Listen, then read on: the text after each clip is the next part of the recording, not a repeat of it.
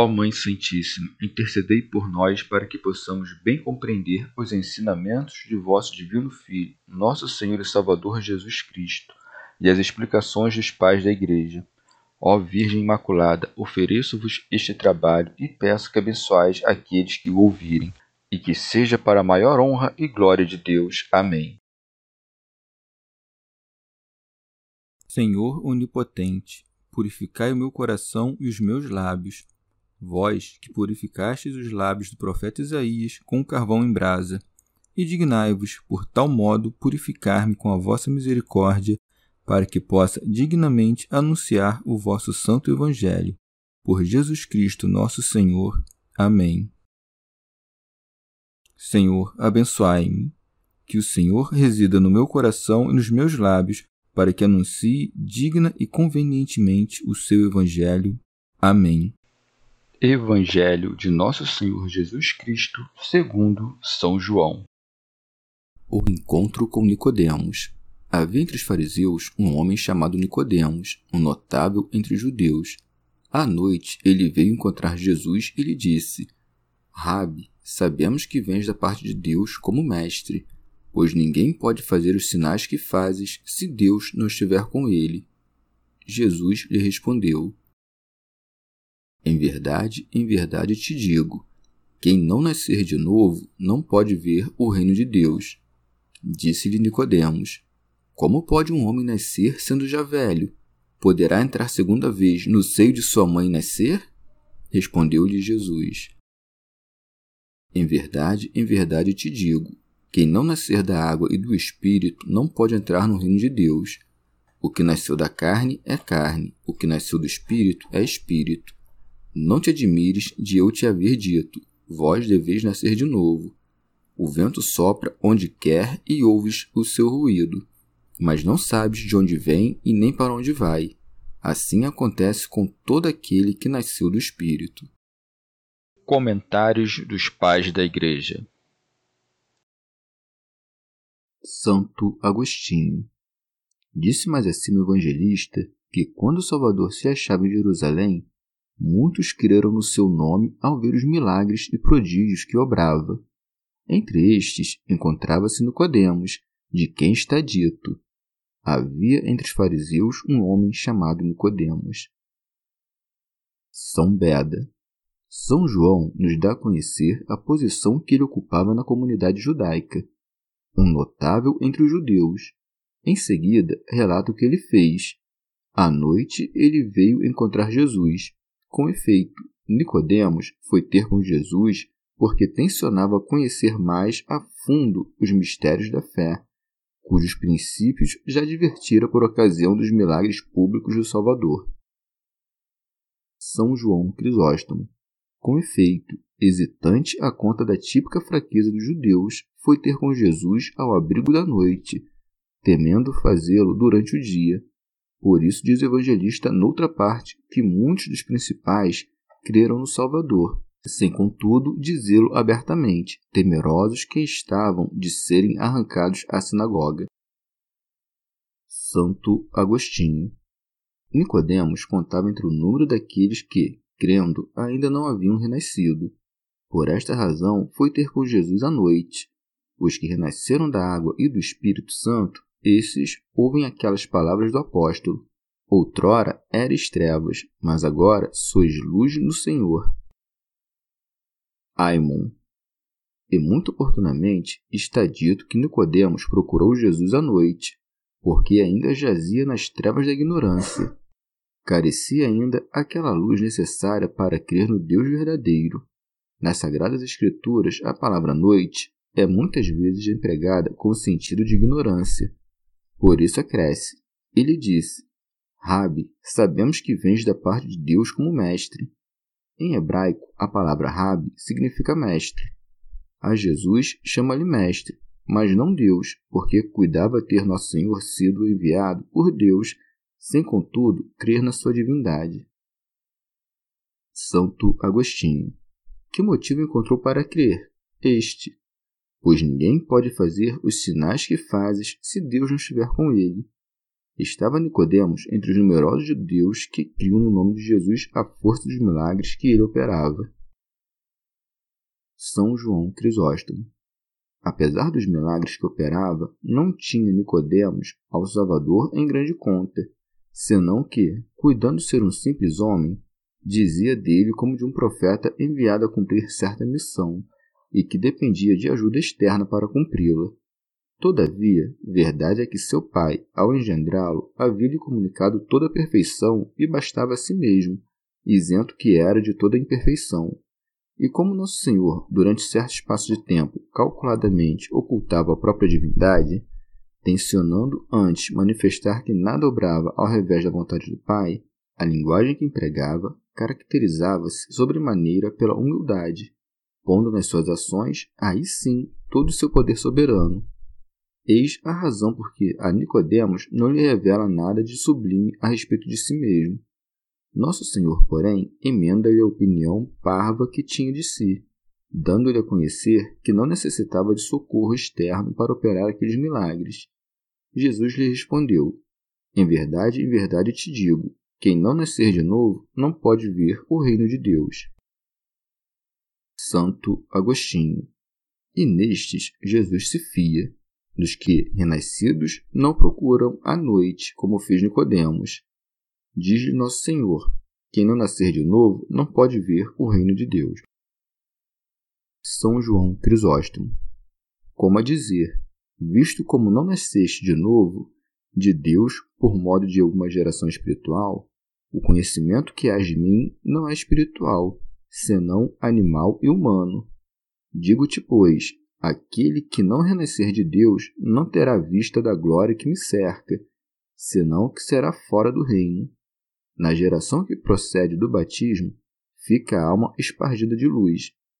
Ou ainda, aquele que não nascer do alto e não acolher a verdade de minha doutrina, esse extravia-se, perdido que está larga distância do reino dos céus.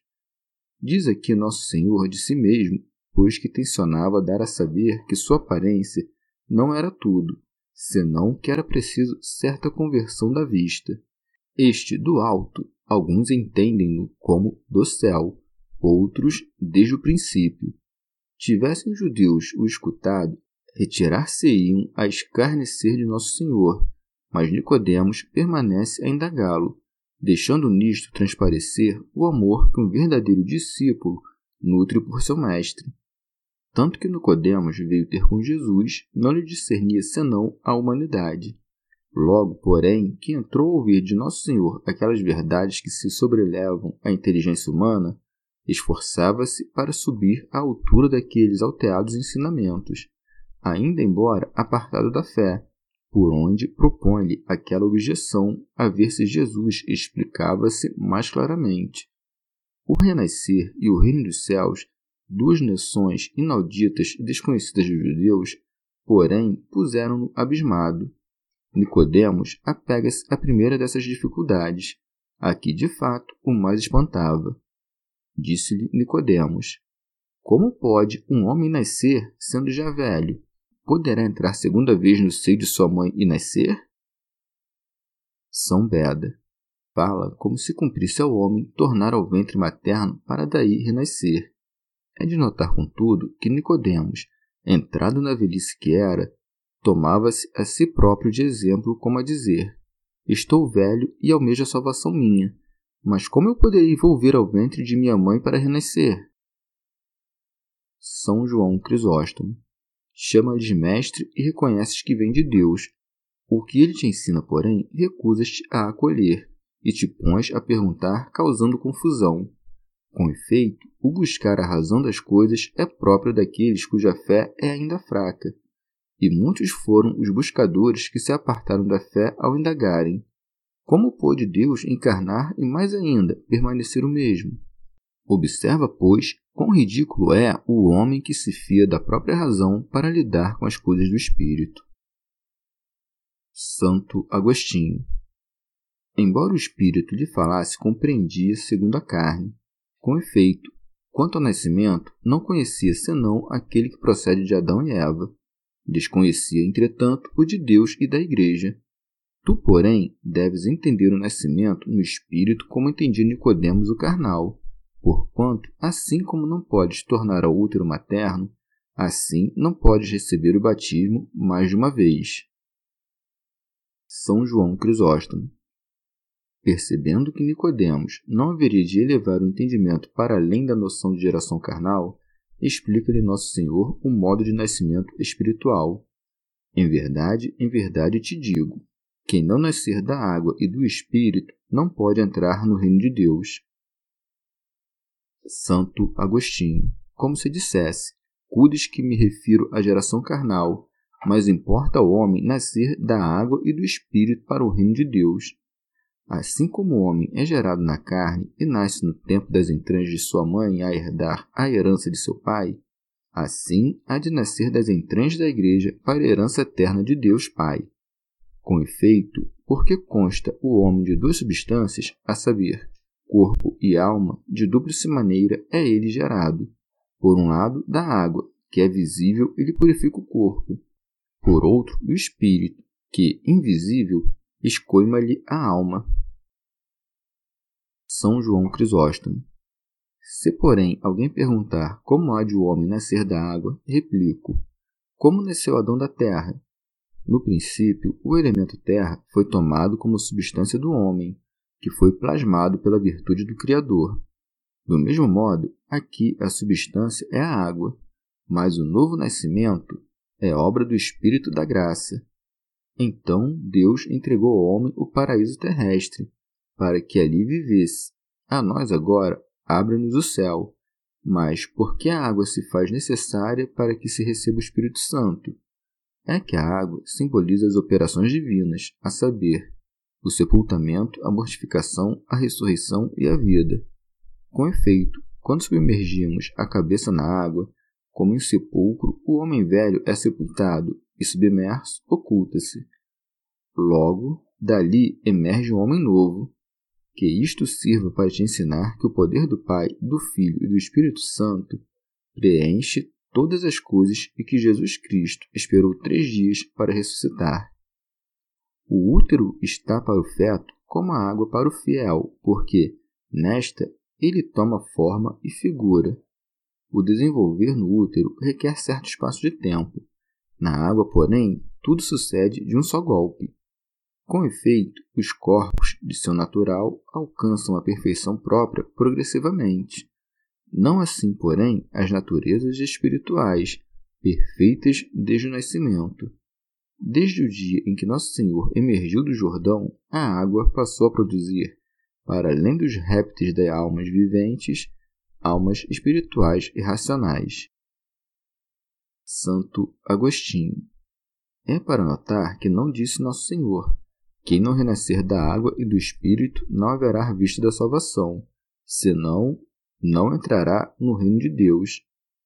Há quem daí conclua que, em verdade, devem as crianças receber o batismo para estarem com Cristo no reino de Deus, cujo acesso acha-se vedado aos não batizados, quer dizer, no caso de morrerem sem batismo, não haveriam de ser lá recebidos, e, todavia, neste caso, não deixariam de alcançar a salvação e a vida eterna, porque não são escravos de nenhum pecado. Mas por que haveria de um homem nascer de novo a não ser para renovar o que está caduco? Ou ainda, que obstáculo viria a impedir a própria imagem de Deus de entrar no reino, senão o próprio pecado? Aimon, não podendo Nicodemos compreender tão remontados mistérios, explica-os Nosso Senhor a modo de analogia com o nascimento carnal, dizendo-lhe: O que nasceu da carne é carne, o que nasceu do espírito é espírito. Isto é, assim como a carne procria carne, assim o espírito engendra o espírito. São João Crisóstomo. Não busques, portanto, o que é dos sentidos, nem cuide que o espírito possa gerar a carne. A carne de nosso Senhor procede não apenas do espírito, mas também da carne. Todavia, o que nasceu do espírito é espiritual, e não se trata aqui do nascimento segundo a substância, senão segundo a honra e a graça. Se tal foi o nascimento do Filho de Deus, em que haverá de se avantajar sobre os demais que nasceram do mesmo tipo de nascimento? talvez fosse interior ao espírito que o gerou. No que diferem estas ideias das doutrinas dos judeus? É de notar a dignidade do mesmo Espírito Santo que parece cumprir as obras de Deus. Com efeito, mais acima, disse o evangelista que os filhos de Deus nasceram de Deus. Aqui, porém, vai dito que é o Espírito Santo quem os engendra. Nosso Senhor percebe que estas palavras, o que nasceu do Espírito é Espírito, conturba novamente a alma de Nicodemos e, tensionando se fazer entender, toma novo exemplo às coisas sensíveis. Não te maravilhes de eu te dizer, vós deveis nascer de novo. Nisto fica manifesta a perturbação que ia no espírito de Nicodemos. O objeto da comparação não pertence precisamente ao grosseiro dos corpos. Também não foi tomado a natureza incorpórea. O termo de comparação é o vento. O vento sopra onde quer e ouves o seu ruído, mas não sabes de onde vem nem para onde vai. Assim acontece com todo aquele que nasceu do Espírito. Eis a explicação destas palavras. Nada pode deter o vento, ele se move para onde quer. Com mais força ainda, a ação do Espírito não pode ser entravada nem pelas leis da natureza, nem pelos limites impostos ao nascimento na carne, nem por obstáculos semelhantes. Que se trata do vento fica claro pelas palavras que se seguem, e ouves o seu ruído. Com efeito, nosso Salvador não falaria nestes termos ao infiel que desconhecesse a ação do Espírito Santo. E o diz, isto é, que o vento sopra onde quer, não porque o vento possa se autodeterminar, mas porque segue o impulso que recebeu da natureza e porque sua força não é entravada por nenhum obstáculo. Mas não sabes de onde vem nem para onde vai. Isto é, se tu não logras sequer conhecer o caminho do vento, mesmo tendo-lhe ouvido o ruído e sentido o toque, como haverias de penetrar nas operações do Espírito de Deus? Acresce Nosso Senhor. Assim acontece com todo aquele que nasceu do Espírito. Santo Agostinho. Quem dentre nós não dá fé do austro a se deslocar desde o meio-dia até o aquilão, ou outra corrente de vento a se deslocar do oriente para o ocidente? Como então desconhecemos de onde vem e para onde vai? São Beda. É, pois, o Espírito Santo que sopra onde quer, porque é ele que consegue visitar os corações, iluminando-os com sua graça e ouves a sua voz quando alguém, tomado no todo de sua pessoa pelo mesmo Espírito, fala na sua presença. Santo Agostinho. Quando ouves os Salmos, o Evangelho, a palavra divina, tudo aí é a voz do Espírito. Nosso Senhor se exprime desta sorte, pois que o Espírito Santo anima invisivelmente tanto a palavra quanto o sacramento, para que tenhamos novo nascimento alcuino. Portanto, não sabes de onde vem e para onde vai, pois que no momento mesmo em que o Espírito Santo desce sobre a alma de um de seus irmãos na tua presença, não podes conhecer como entrou, nem como saiu, porque é invisível de seu natural. Aimon, ou ainda, não sabes de onde vem porque desconheces o modo pelo qual leva os homens à fé, nem para onde vai, porquanto ignoras como ele os conduz à esperança. Assim é todo aquele que nasceu do Espírito, isto é, como é o Espírito Santo por natureza invisível, assim aquele que nasce do Espírito nasce igualmente por modo invisível. Santo Agostinho. Igualmente, quando tu mesmo nasceres do Espírito Santo, tornar-te-ás enigma para aqueles que ainda não tomaram parte nesse nascimento. De onde vens e para onde vais, isto não poderão sabê-lo. Por essa razão, ajunta nosso Salvador. Assim acontece com todo aquele que nasceu do Espírito. Teoflacto Diócrida. E isto refuta por completo Macedônio, impugnante do Espírito. Com efeito, ele asseverou de que o Espírito Santo era servo, Porém, como se vê, ele opera próprio poder, onde e como quer. Chegamos ao fim de mais um dia de comentários da Catena Áurea. Muito obrigado por ficarem até aqui. Que Nossa Senhora derrame suas graças sobre nós e até amanhã.